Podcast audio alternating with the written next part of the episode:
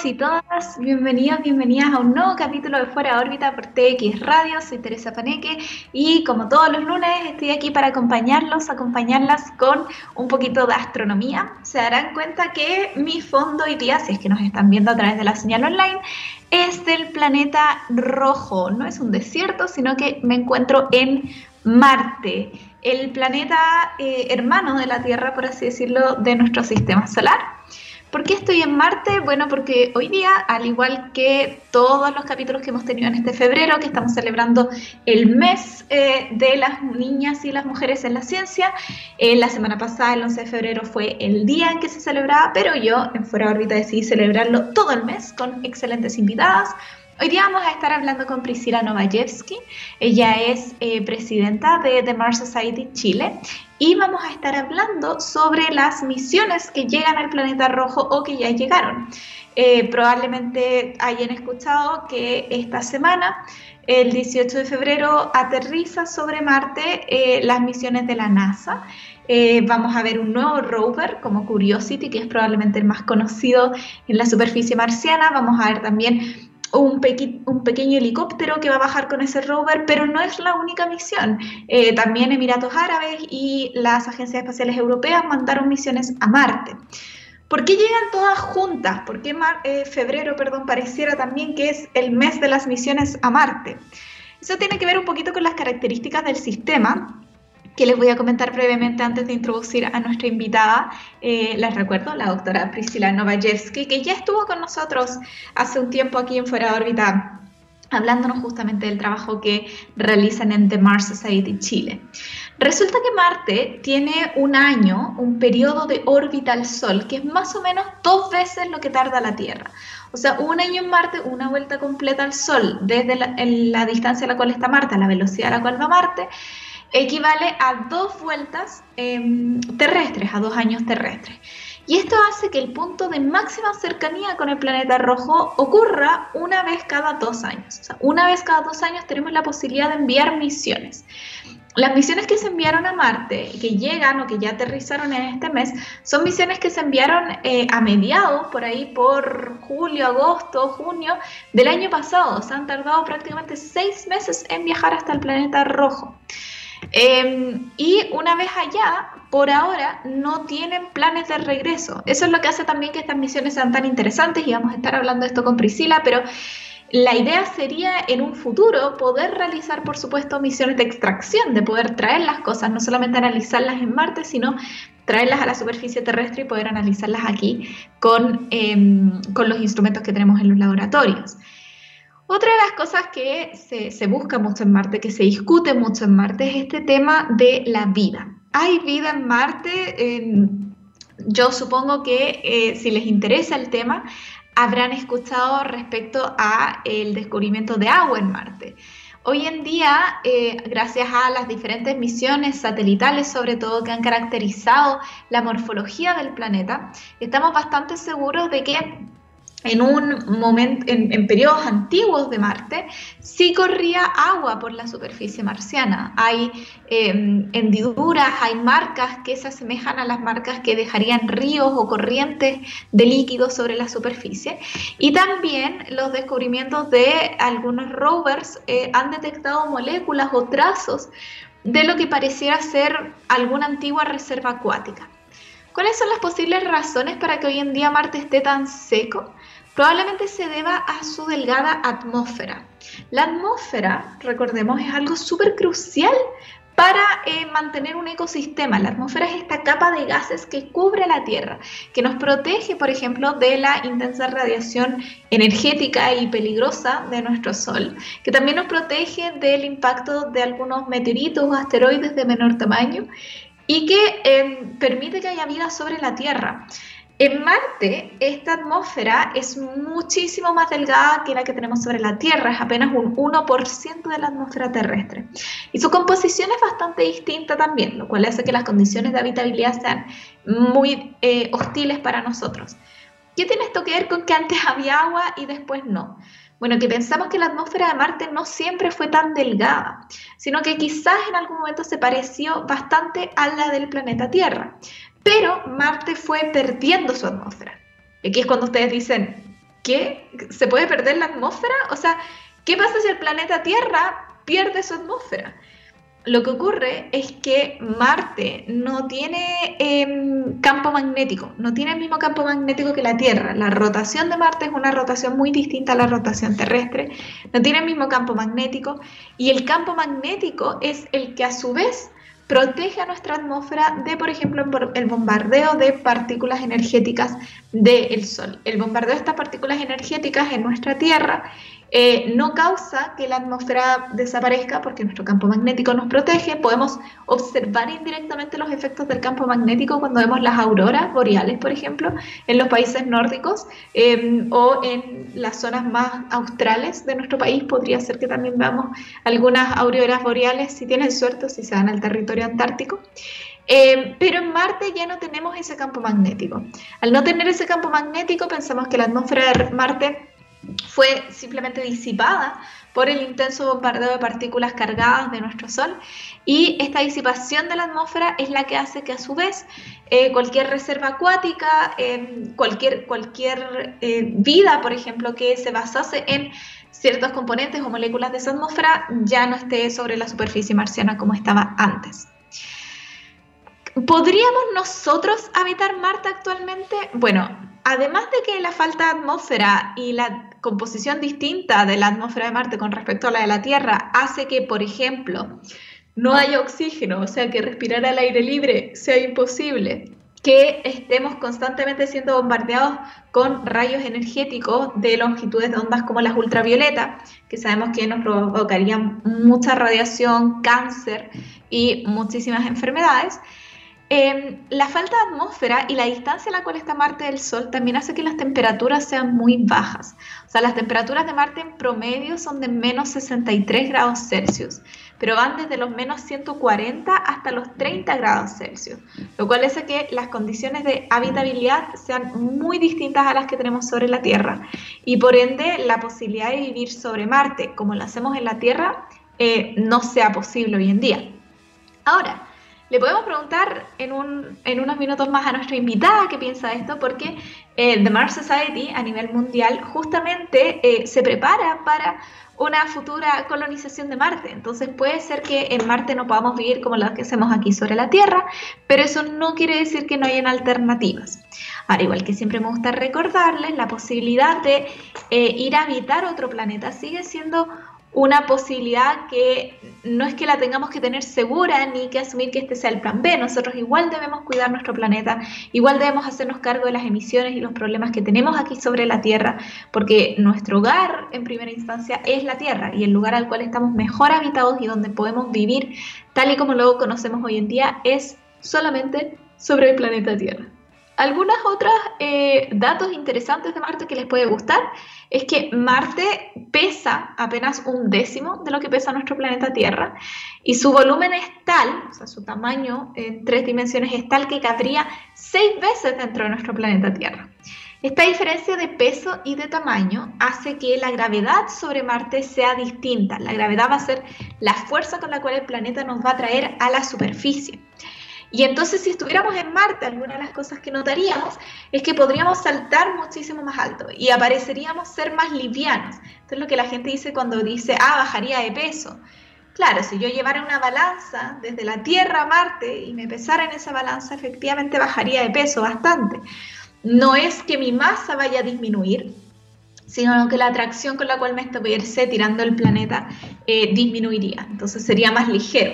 Es similar al efecto cuando uno está en una piscina que puede levantar a otras personas y no puede hacer eso eh, sobre la superficie terrestre. En el caso de la piscina eso es porque además tengo la fuerza de empuje que el agua hace, que hace que eh, ayude, hay una fuerza que te está ayudando a levantar a la otra persona o al otro objeto. En el caso de Marte, lo que ocurre es que no es que haya una fuerza adicional que me está ayudando, sino que la fuerza que me está tirando hacia abajo es menor. Eh, esos son algunos datos interesantes, pero no vamos a estar hablando específicamente de eso hoy día, sino que vamos a estar hablando de las misiones a Marte, de las posibles cosas que se vienen en el futuro de la exploración marciana y por supuesto, como con todas nuestras invitadas, hablando sobre... Eh, qué se siente, qué es, qué hay que mejorar para las mujeres en ciencia. Hoy día 15 de febrero también es un día muy particular porque es el día en que termina el plazo para la postulación a las universidades chilenas vía el sistema DEMRE, que acaba de ser ampliado, ojo, desde la 1 de la tarde hasta las 8 de la tarde, hora chilena.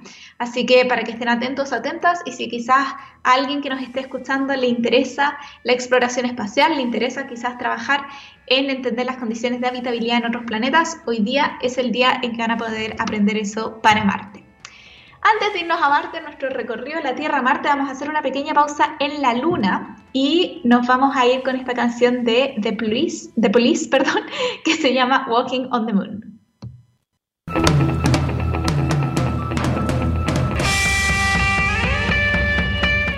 Estamos de vuelta en Fuera órbita y ya tenemos con nosotras a eh, Priscila Novajewski, nuestra entrevistada del día de hoy. Ella ya estuvo con nosotros, encontré la fecha, fue en el primer capítulo de septiembre eh, y es una tremenda, tremenda científica y mujer. Ella es científica, artista y computina. Es licenciada en física y en fluidodinámica de la Universidad de Chile, acuarelista de la Sociedad Nacional de Bellas Artes. Em, en su doctorado ella se especializó en climatología porque, como adelantábamos, lo que le interesa es estudiar otros planetas, específicamente las atmósferas de otros planetas, y ver qué condiciones se deben cumplir para que exista vida en esos planetas. Eh, y además, esto es algo de lo que conversábamos la semana pasada con Paula Sánchez. Como trabaja con muchos datos, eh, también vio la necesidad de hacer un diplomado en Big Data y Data Science. Además de eso, por supuesto, hace muchísimas actividades, tales como ser embajadora de Ingeniosas en Valparaíso y es fundadora y presidenta de la Fundación Ciencias Planetarias y de Mars Society Chile. Así que, de nuevo, muchas, muchas gracias eh, por estar aquí en otro capítulo de Fuera órbita. Eh, me comentabas que estabas en Paine. ¿Cómo está el verano por allá? Oye, ahora eh, se está poniendo un poco más caluroso, pero está bien extraño. Han habido, me ha tocado tormentas eléctricas, o sea, yo he estado fascinada con toda la actividad atmosférica de estos días, así que que sigan llegando cosas nuevas. Pero sí, distinto, por la pandemia tuve que venir, venir a Santiago y igual echo de menos el mar aquí estamos con cosas, echo de menos Valpo y todas las picadas que teníamos por ahí se echan de menos. Aquí estar en el campo requiere harto trabajo, te diré, mucho trabajo. Oye, y aprovechando, eh, antes de entrar a lo que nos convoca, que es eh, las misiones a Marte, hablar de Marte, el trabajo que hacen en The Mars Society también, em, aprovechando tu expertise en climatología y justamente lo que mencionabas del clima, esperamos, ¿cómo, es el clima en Marte? Siempre hablamos de que es extremadamente seco. Eh, la verdad es que yo no sé si es que esperamos que haya algún tipo de actividad atmosférica o algo más además de que sea seco. ¿Es como un desierto Marte o hay algo más interesante ahí?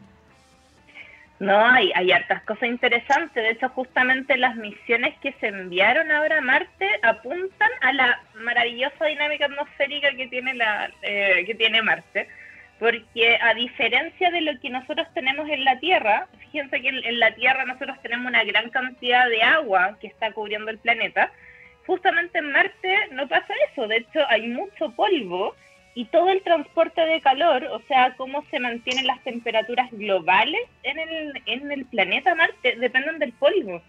Entonces ahí no estamos para nada acostumbrados a eso, vemos mucha actividad también en la superficie, se ven estos torbellinos gigantes de polvo que se llaman Das Devil y que de hecho tienden a verse mucho en el desierto de Atacama y en zonas áridas porque justamente tienen que ver con el choque de masas de aire a distinta temperatura, algo que pasa también en Marte. Pero pasa además de que, eh, tal como tú decías, la atmósfera es muy distinta, por lo tanto, si aquí pueden alcanzar algunos metros de altura, en Marte los, estos torbellinos gigantes pueden alcanzar kilómetros de altura porque la atmósfera no es tan pesada como la de la Tierra, por lo tanto puede elevarse mucho más este polvo. Así que hay harta actividad y de hecho es bien interesante porque justamente al no tener campo magnético también la atmósfera se tiende a evaporar, entonces hay, hay procesos que son superficiales, otros que están como un poco a mitad de la atmósfera y otros que ya están mucho más arriba de la atmósfera de Marte. Así que, no, es maravilloso, maravilloso todo lo que se ve. Sí, y es súper interesante lo que dices, porque en general, cuando hablamos de misiones a Marte, eh, la mayoría de las personas tienen en mente Curiosity. Yo creo que ahí la NASA ha hecho un gran trabajo publicitario para que sepamos de los rovers en Marte. Pero no son los únicos tipos de misiones que hay. Tú mencionabas que hay muchas que están enfocadas en estudiar el clima, que son de hecho satelitales. Em, ¿Cómo son estas nuevas misiones que llegan a Marte? Eh, ¿Cuántas son? ¿Cuáles son sus objetivos, así a grosso modo? Sí, es bien interesante también eso porque, de hecho, bueno, eh, a mí me gusta mucho y ojalá algún día yo digo llegar a los Emiratos Árabes. Ese va a ser mi próximo objetivo. Porque lanzaron esta misión Hope que pretende justamente estudiar la dinámica del clima y ellos se quieren enfocar en ver si es que el planeta podría haber eventualmente eh, tenido condiciones para, para ser habitable.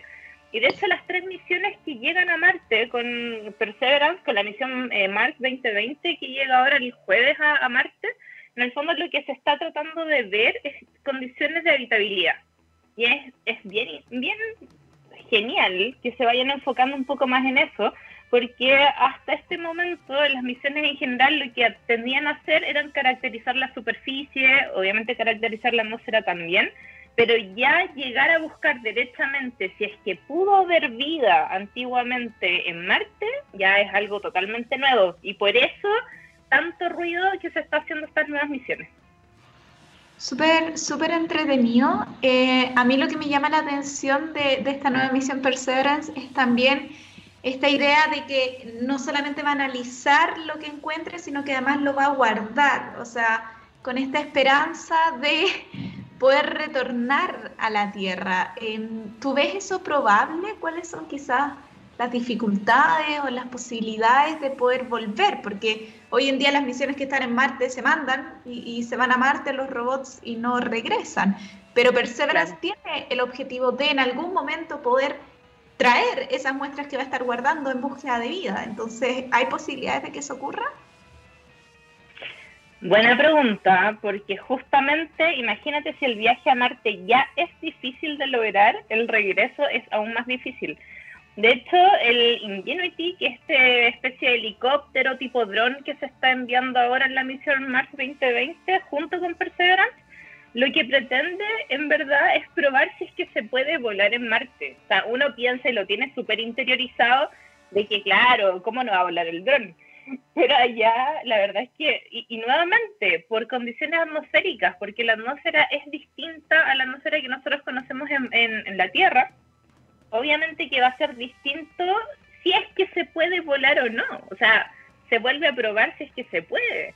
Entonces, eh, ya con esto viene una serie de, temas y, una serie de desafíos tecnológicos también que se tienen que empezar a abordar, porque imagínate el, hecho, pensamos un poco en lo que hace SpaceX. SpaceX logra reutilizar los cohetes para poder enviarlos varias veces al, espacio, pero ahora tratemos de pensar lo mismo con la dificultad que eso implica. O sea, hemos visto también los Starship cómo han estado fallando porque las maniobras son muy difíciles de lograr con una tremenda máquina como esa, imagínense hacer eso mismo en Marte.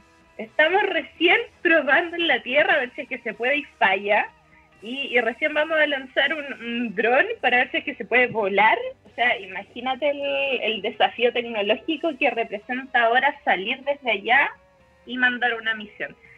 Yo tengo fe, yo creo que se puede, yo se, ha visto y, y, también un poco, y hablando como lo que dice los más que para poder llegar a Marte y poder colonizar en Marte, en el fondo tú necesitas que la tecnología crezca exponencialmente en estos años. Por lo tanto, yo creo que sí se va a lograr porque hay, hay harto interés y hay harta gente que está innovando al respecto, así que yo creo que sí.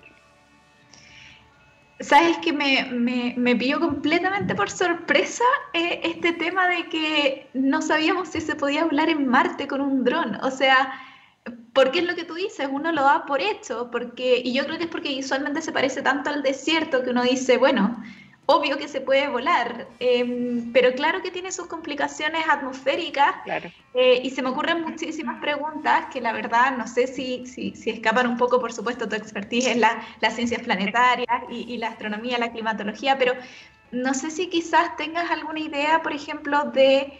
Eh, eh, hay, hay distintos procesos en los cuales estas misiones llegan a la superficie de Marte o cuando los satélites se han posicionado. Y se ha conversado un poco respecto a estos puntos importantes donde hay que ver que la misión no falle, o sea, porque no es solamente salir de la Tierra, sino que también cuando aterriza. Em, y un poco yo, y yo creo que muchos quienes nos escuchan que no sabemos tanto de esto, asumimos que, bueno, debe ser similar a lo de la Tierra, pero quizás no. ¿Cuáles son quizás los puntos críticos donde una misión podría fallar al ingresar a Marte? ¿Hay, hay posibilidades, por ejemplo, que la misión que aterriza este jueves falle?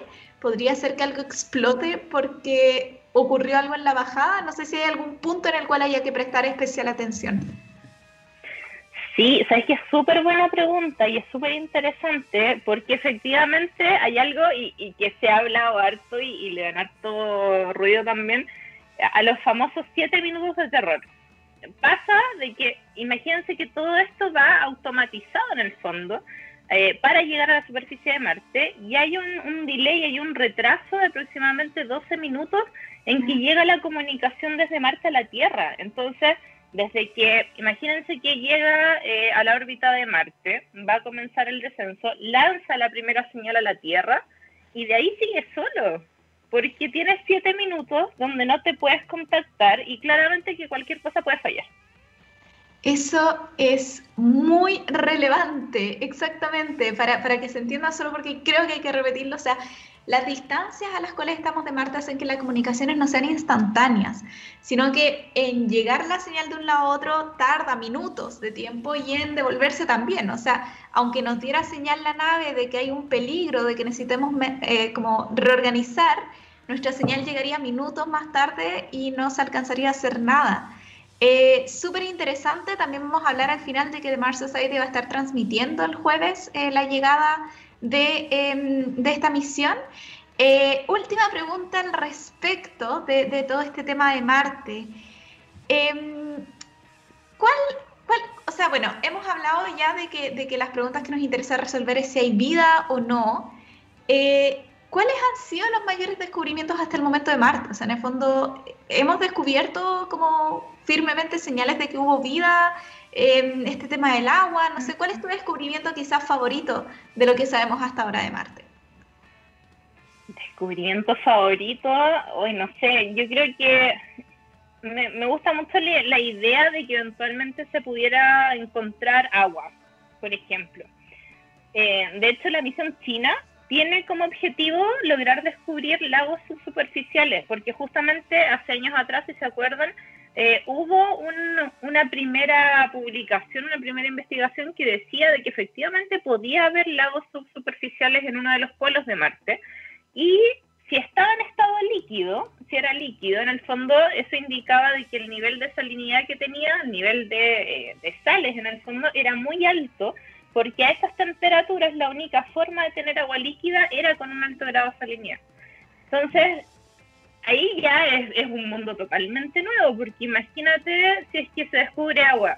Ahí hay dos cosas importantes, sí, es un poco como lo que pasó con la Luna. De hecho, este año 2020 fue bien ruidoso en términos espaciales, fue bien entretenido. Y el tema del agua viene a ser crucial, porque así como lo fue en la Luna, no fue que se haya descubierto tanta agua, no descubrieron un lago en la Luna pero por lo menos hay indicios de que podría existir algo quizás debajo de la superficie y se necesita investigar. Y acá pasa lo mismo. Hay una primera, una primera evidencia que dice que eventualmente podría existir agua y eso está completamente ligado a la colonización que se viene.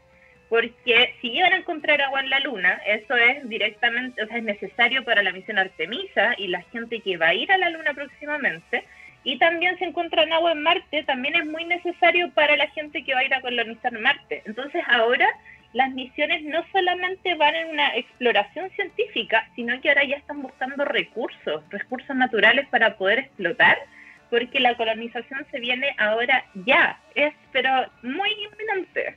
Y todas las misiones están pensando en eso. Hagamos un recuento entonces eh, de cuántas misiones son las que llegan y de dónde son, porque hemos mencionado Emiratos Árabes, la de la NASA. Eh, ¿Cuántas son y de dónde son? Solo para, para tener eso claro. Sí, mira, bueno, primero la, la, primera que llegó, que fue Hope, de Emiratos Árabes, y que además fue liderada por una mujer, así que eso es un dato muy, muy importante sobre todo el mundo árabe. Y ellos trabajan justamente en colaboración con el MIPAC, que es, eh, digamos, como un, organismo dentro de la NASA que planea justamente todo este tipo de viajes a Marte y ellos tienen como objetivo tratar de estudiar eh, la dinámica atmosférica y ver si es que eh, en el fondo podría ser habitable o no la evolución atmosférica de Marte. Después aparece Tianwen 1, que es la primera misión china que llega a Marte. Y esto es bien entretenido porque además de orbitar Marte, en mayo va a bajar un rover. Así que además vamos a tener una segunda parte de esta misión y ellos lo que van a hacer es buscar agua en la, superficie, por eso van a bajar este rover. Y ahora este jueves, que ya es como la culminación en el fondo de las misiones que, que van a Marte, em, este, bueno, a este principio de año, eh, tenemos la misión Mars 2020 que lleva a Perseverance y Ingenuity, que Perseverance es el rover y Ingenuity es el helicóptero, este helicóptero tipo drone, que además bueno, Perseverance tiene, un, tiene muchos instrumentos, va a estudiar bien a fondo todo el eh, Marte y la superficie, pero además se va a enfocar en ver si existen rastros de vida. Y eso por primera vez algo que se va a estudiar eh, a través de una misión de la NASA. Y además este dron que vamos a ver si es que vuela o no en, en la atmósfera de Marte. Súper divertido, súper interesante también. Gracias, Pris, por todo eso. Vamos a seguir hablando contigo ahora cambiando un poquito, bueno, no tanto de tema porque queremos conversar más sobre lo que hace de Mars Society Chile y también eh, algo a ti vos con esto de la misión Hope, pero por supuesto cuál es el rol de las mujeres quizás en todo esto de la exploración de Marte y en las ciencias en general, recordando que estamos en febrero, el mes de las niñas y las mujeres en la ciencia. Nos vamos a una pequeña pausa musical eh, aquí en TX Radio, ya estamos de vuelta con Fuera órbita, esto es 8 Miles High de The Birds.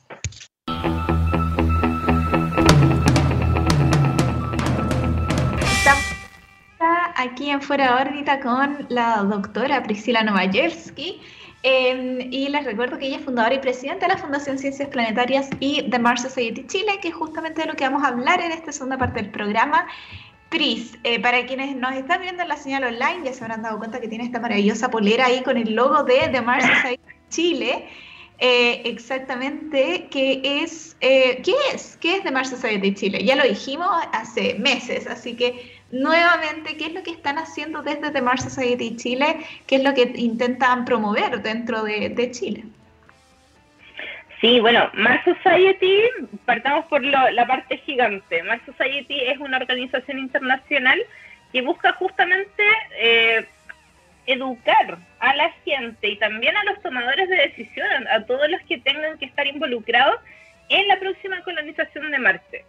Y se han fundado capítulos alrededor de todo el planeta. Hay capítulos de Latinoamérica, hay, hay capítulos en, Europa también, en, otros países. La mayoría trabajamos en conjunto, de hecho, eh, tratando de, de lograr este objetivo de educar a la gente sobre Marte. Y nosotros en particular quisimos ir un poquito más allá. De hecho, Fundación Ciencias Planetarias es el hogar de Mars Society en Chile. Y como fundación nosotros trabajamos justamente nuestras líneas de educación, de divulgación y una que llamamos especialmente Mars Society porque nos dedicamos directamente a temas de Marte en, eh, como línea de, de trabajo. Pero no nos quisimos quedar solamente en tema Marte, sino que también quisimos abarcar todo el sistema solar. Nos encantan todos los planetas, exoplanetas también. Y hace poco eh, tuvimos el reconocimiento por la Unión Europea por trabajar educando respecto al cambio climático. Así que también estamos súper contentos porque la verdad que ha sido un, reconocimiento tremendo. Somos una de las iniciativas de Por el Clima, así que estamos trabajando a full eh, con muchas cosas. Habrán dado cuenta los que nos siguen que también en verano tendemos a cambiar un poco y a ser un poco más amigables también los contenidos. Estamos hablando de mucho de científicas también en ciencia.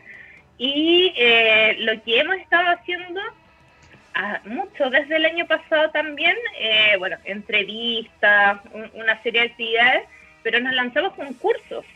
Y estamos súper entretenidos haciendo cursos. Partimos con un curso de astrobiología, justamente, donde a diferencia de, otros cursos de astrobiología que pueden ver por ahí, no estamos tan, tan, tan enfocados en biología solamente, sino que vamos por temática, hablamos de astronomía, hablamos mucho de atmósfera, que eso es algo que falta a veces en los cursos de astrobiología, también obviamente biología, y de ahí han salido varias cosas más. Ahora vamos a empezar un curso también de historia climática de la Tierra, que es muy necesario también para poder entender qué pasa con el clima en otros planetas.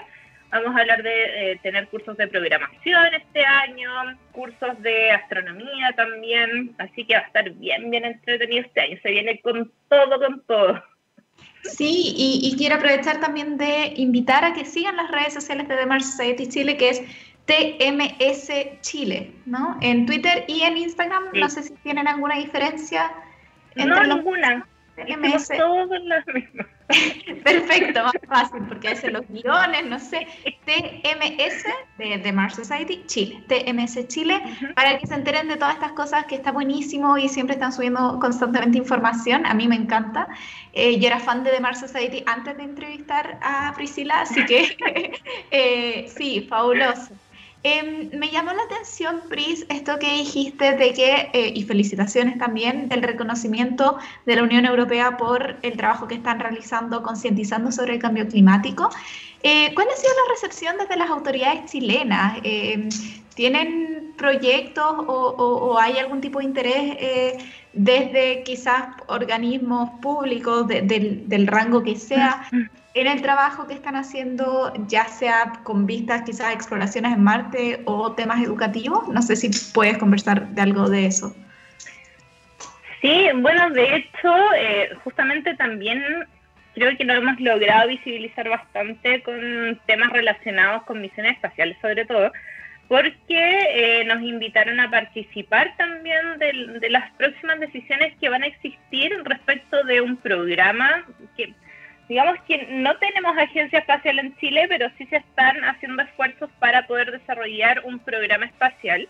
Y se busca que eh, lanzar próximamente una serie de 10 satélites que van a estar construidos en Chile y que van a ser sobre todo para poder mirar, eh, tener datos satelitales, que es súper importante del territorio chileno, y eso a la larga va a contribuir sobre todo, por ejemplo, eh, a mejorar los pronósticos meteorológicos, eh, ahora, sobre todo, el tema que les comentaba al principio, las tormentas eléctricas y, todo lo que tiene que ver con, el invierno boliviano. De hecho, la humedad que proviene desde el Amazonas eh, provoca esta, estas tormentas a la larga, pero eso tiene una alta incidencia de aluviones, por lo tanto necesitamos también estudiar mucho mejor el territorio y, y, eso está ligado directamente a misiones espaciales que se puedan hacer desde Chile. Por lo tanto, no pensemos que solo, o sea, mi sueño, obviamente, y, lo pregunté en ese minuto, o sea, y Chile, Marte, la Luna, y bueno, me dijeron, eh, no, todavía no, pero, pero ya, o sea, hay que darle el crédito, de verdad que, que hay todo un, tema que se quiere desarrollar y, tiene que ver también con, con el SUCAI, o sea, que logrando hacer un, un satélite en Chile eh, que sea como proyecto universidad, entonces eh, claramente se puede y se pueden hacer muchas cosas más. De todas maneras, eh, me gusta mucho esa idea de que, de que estés ahí también tratando de empujar la, la exploración espacial hacia la Luna o hacia Marte. Eh, que se puede. De todas maneras, de todas maneras. Eh, pero, ¿cómo estamos quizás, eh, y esto nos lleva a la, a, la, otra parte de lo que un poco queríamos discutir en este programa, eh, respecto a cuotas de género? O sea, en este tema de la exploración espacial hay mucha ingeniería que sabemos que es un área donde la cuota de género es baja. Eh, más allá de las ciencias exactas, quizás la astronomía o otras ciencias tienen cuotas un poquito más altas que en áreas más técnicas, ingenieriles, desafortunadamente.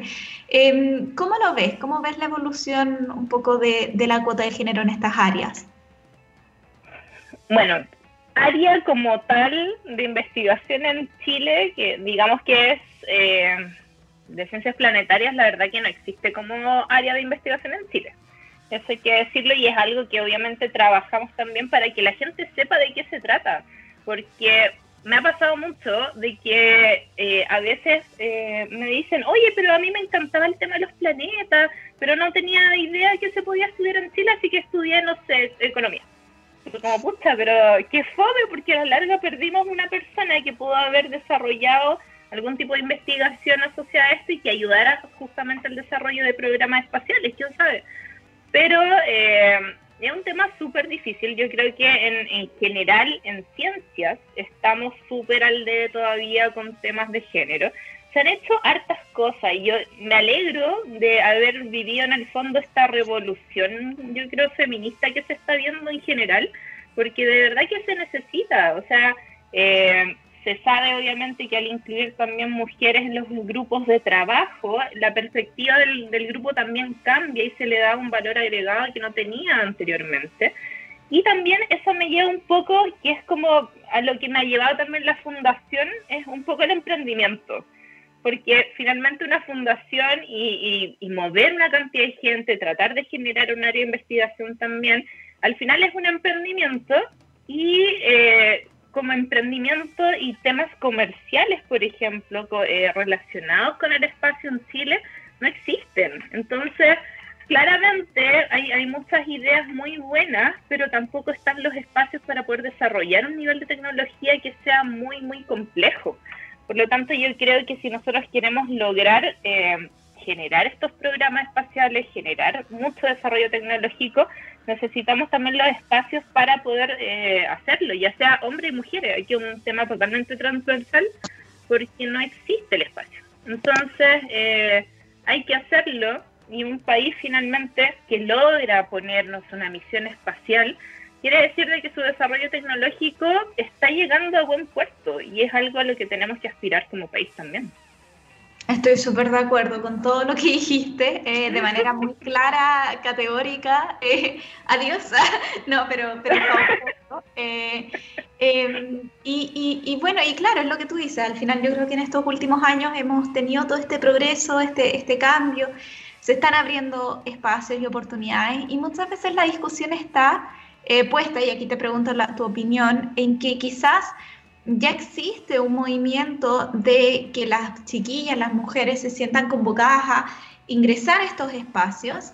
Em, pero ¿qué pasa después? Es necesario hoy en día quizás poner el foco en ¿Qué pasa después cuando estas mujeres salen? ¿Qué pasa con la falta, por ejemplo, de eh, representación femenina en, cargos? Em, tú eres la presidenta de la fundación eh, y, a, este nivel no sé si es que te relacionas también con otras mujeres que estén en ese tipo de cargos de tomas de decisiones. ¿Cómo ves tú esa parte? ¿Dónde, dónde hay que poner el foco? ¿En el ingreso o en el egreso? ¿En ambas?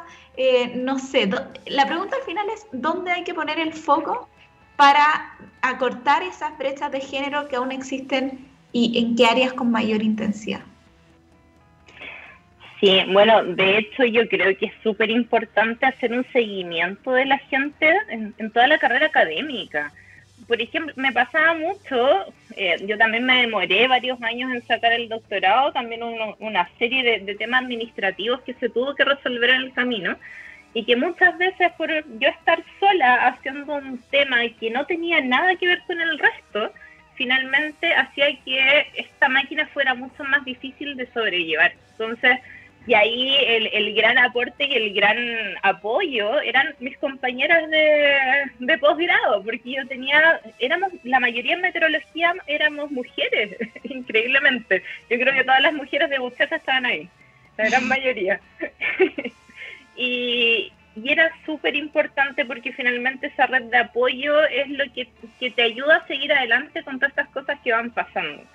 Me pasó mucho y también eh, en el fondo la, creación de una fundación dedicada a estos temas fue justamente eh, porque había que responder el, bueno, ¿y ahora qué hago?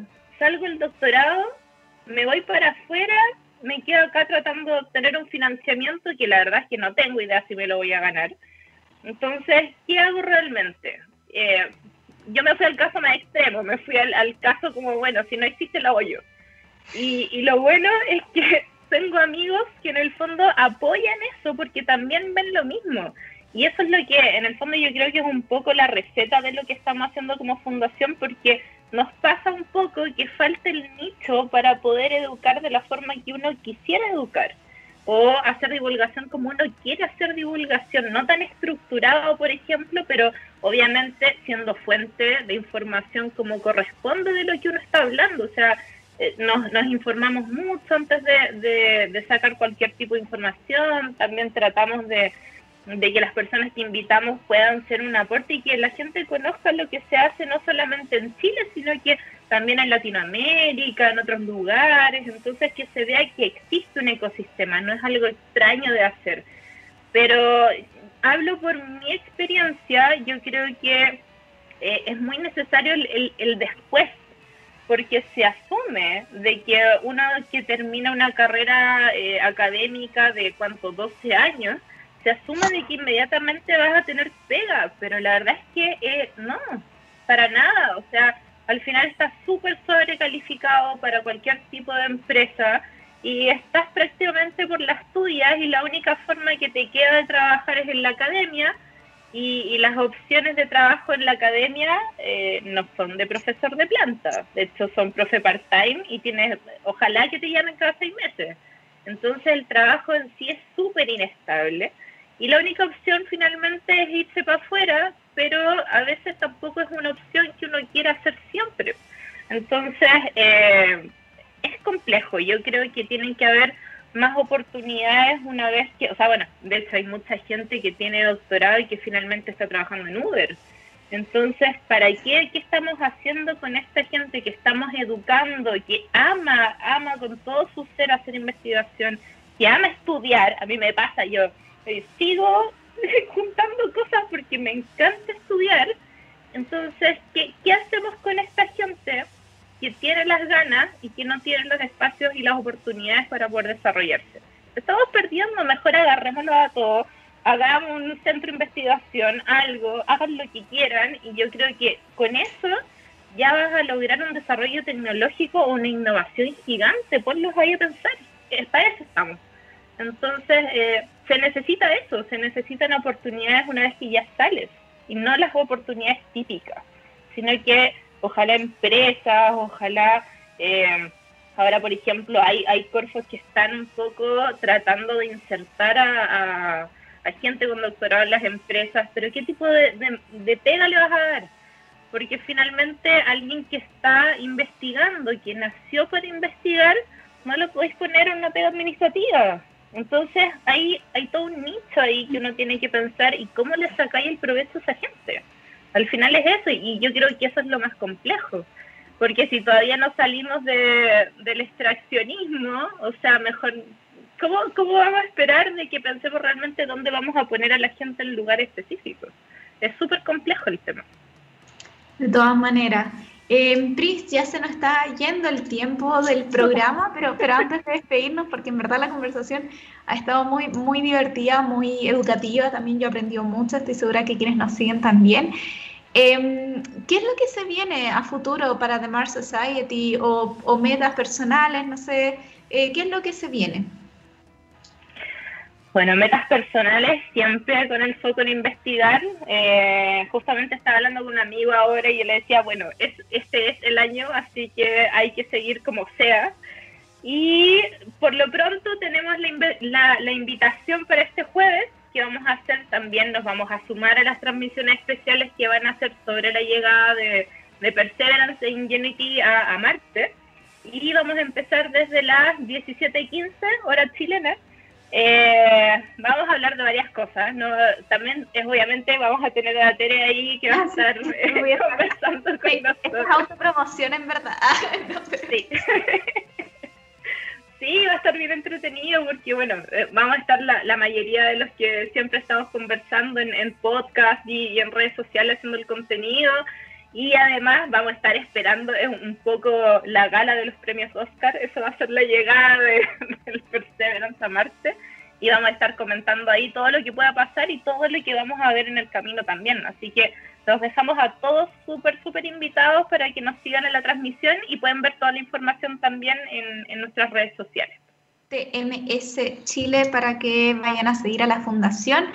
Pris, ese día, yo debería saber esto porque voy a, voy a ser parte de esta transmisión, pero ese día vamos a ver a Perseverance salir de, de, la nave. Eh, no sé si tienes tú alguna idea de cómo funciona eso em, o simplemente se ve como aterriza. ¿Vamos a ver a el rover salir o, es sorpresa? de hecho, la forma en cómo llega es bien espectacular porque es como una especie de transformer llega con un paracaídas, o sea, llega como un, propulsor que tiene que tratar de aterrizar, o sea, amortizar lo más suavemente posible el, lander en el fondo y eh, va lleno de cámaras, así que lo más probable es que vamos a ver algo. Yo creo que sí. No tengo idea, pero yo creo que sí, porque Voy a ¿Ah? Así que China, el Tianwen, eh, sí, mandó varias fotos, así que vamos a ver qué pasa. Maravilloso. Yo la verdad es que va a ser mi primer amartizaje que veo, eh, así que estoy súper emocionada y me sumo a la invitación eh, este jueves a las 17.15 horas chilenas y toda la información por supuesto va a estar en las redes sociales de TMS Chile. Tris, nuevamente muchísimas, muchísimas gracias por estar aquí otra vez en Fuera órbita, por hablarnos sobre Marte, sobre tu línea de investigación, sobre lo que hacen en la Fundación, que es un hermoso, hermoso trabajo. Eh, nos vamos a despedir con una canción que pidió nuestra invitada, que pidió Tris. No sé si quieres tú dar los honores de decir qué vamos a escuchar ahora para despedir este programa. Sí, vamos a escuchar a Major Tom y su viaje en Space Oddity de David Bowie. Gracias, Tere. Gracias, Pris. Nos vamos con Space Odyssey de David Bowie y eh, los dejo, las dejo muy invitadas a mantenerse en la programación de TX Radio. Nosotras volvemos con Fuera órbita y con otra fabulosa invitada que nos va a estar hablando sobre todo el espacio y cosmología. La próxima semana vamos a estar con Bernardita Reed. Así que nos vemos el lunes a las 2 de la tarde, hora chilena. Chao.